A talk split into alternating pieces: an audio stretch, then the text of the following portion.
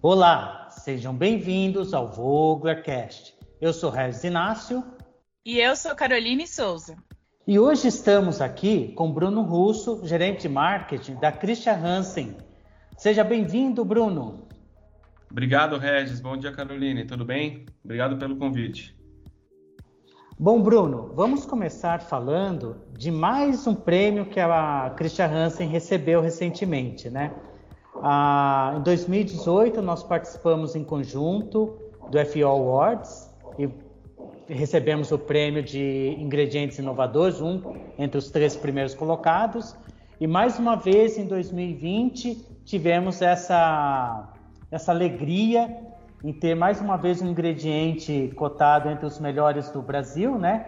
Eu gostaria que você falasse um pouquinho sobre esse prêmio, o que, que resultou esse importante reconhecimento do FO Awards. Maravilha, Regis, tá bom. É... O pilar de inovação para a gente é super importante. É... Normalmente a gente lança de 5 a 6 produtos de ano a ano, que é, um...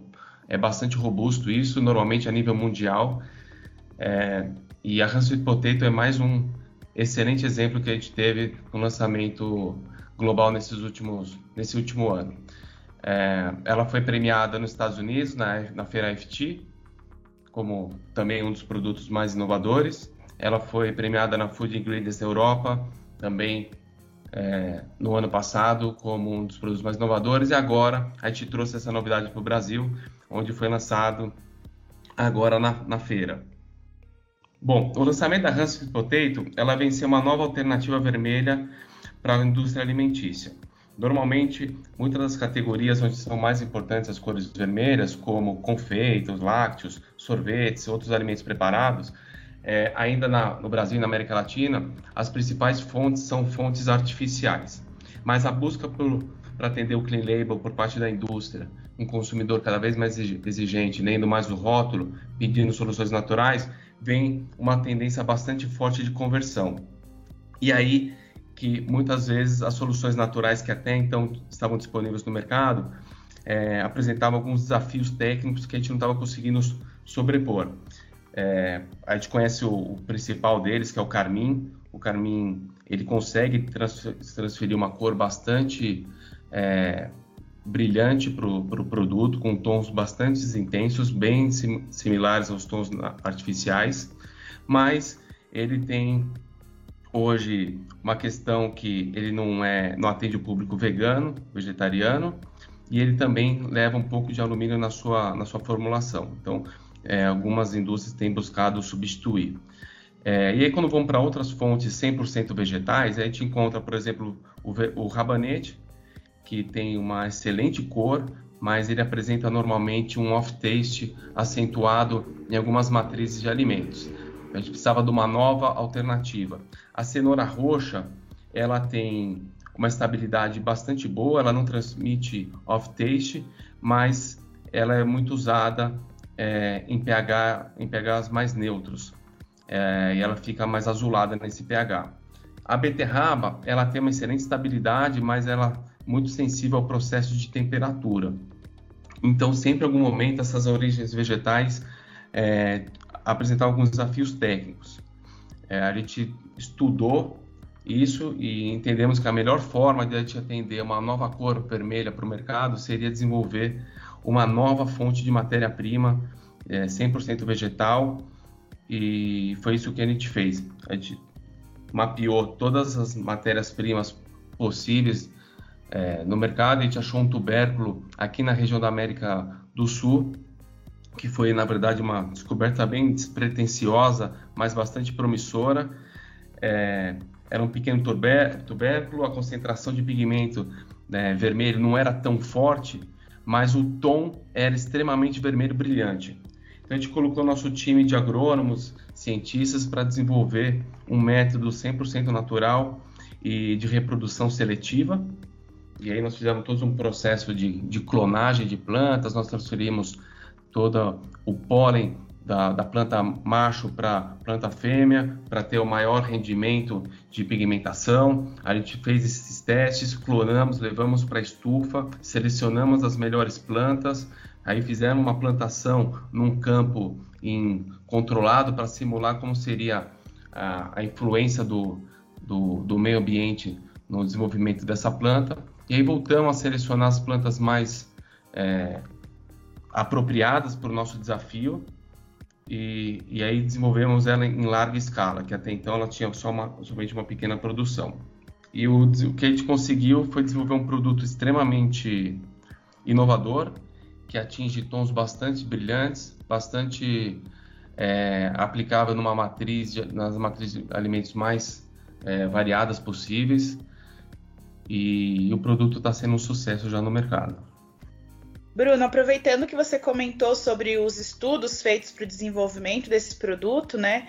Nós sabemos que a Christian Hansen tem uma ligação muito forte com a agronomia, até porque tudo começa com as matérias-primas certas, né?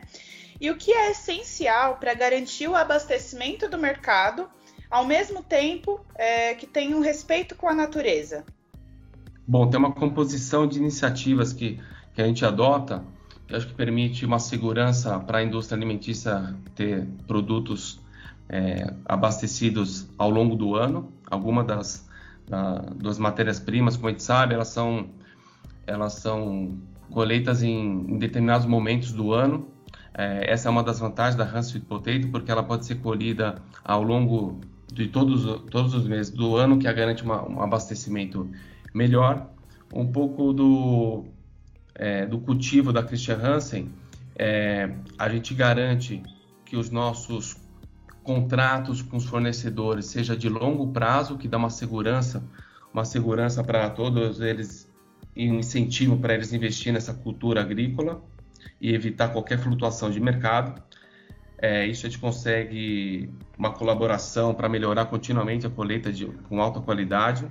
Outra via muito importante para a gente, é uma oferta sustentável, é diversificar os países de origem. O urucum, por exemplo, é o principal pigmento aqui no Brasil, 80, 90% de toda a produção mundial está aqui no Brasil, mas a gente começa a desenvolver outros mercados, como Costa do Marfim e outros países da, da África, para ter também uma extração bem gerenciada é, nessas regiões para ter disponibilidade do urucum em outras regiões do mundo e ter uma disponibilidade caso tenha alguma, algum problema climático em determinada região, você tem outra região para suportar o abastecimento desses produtos. Bom, Bruno, ainda pensando um pouquinho sobre esse cenário que a Hansen acaba se colocando, né? Eu gostaria de perguntar se existem outras medidas relacionadas à sustentabilidade que você gostaria de destacar. Bom, a Christian é uma empresa 100% conectada com sustentabilidade.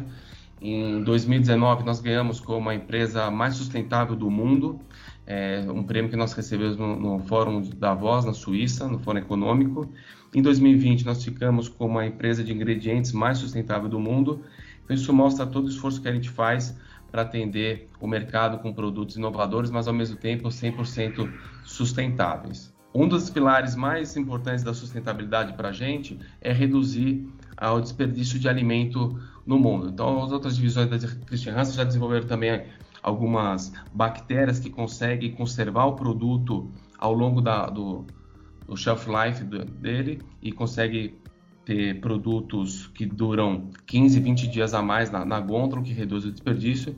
Para a gente, é, a gente usa pigmentos como antocianinas da casca de uva, que normalmente iam ser desperdiçadas na, na produção de vinho, nós conseguimos reaproveitar essas, é, essa matéria-prima para produzir um, um pigmento com, com, cores super aceitáveis para o mercado e, ao mesmo tempo, com, reduzindo o desperdício de alimento. Show de bola, Bruno. Quero agradecer mais uma vez a sua presença, por estar aqui conosco, né? Por dividir essas informações com os nossos ouvintes. Agradecer a Carol também pela organização do, do nosso Voglercast e até a próxima. Obrigado, Regis. Obrigado, Carolina. Obrigado pela iniciativa e estamos à disposição. Obrigada, Bruno, Regis e, é claro, a todos os nossos ouvintes. Para saber mais sobre os nossos ingredientes e soluções que oferecemos ao mercado, acesse as nossas plataformas digitais.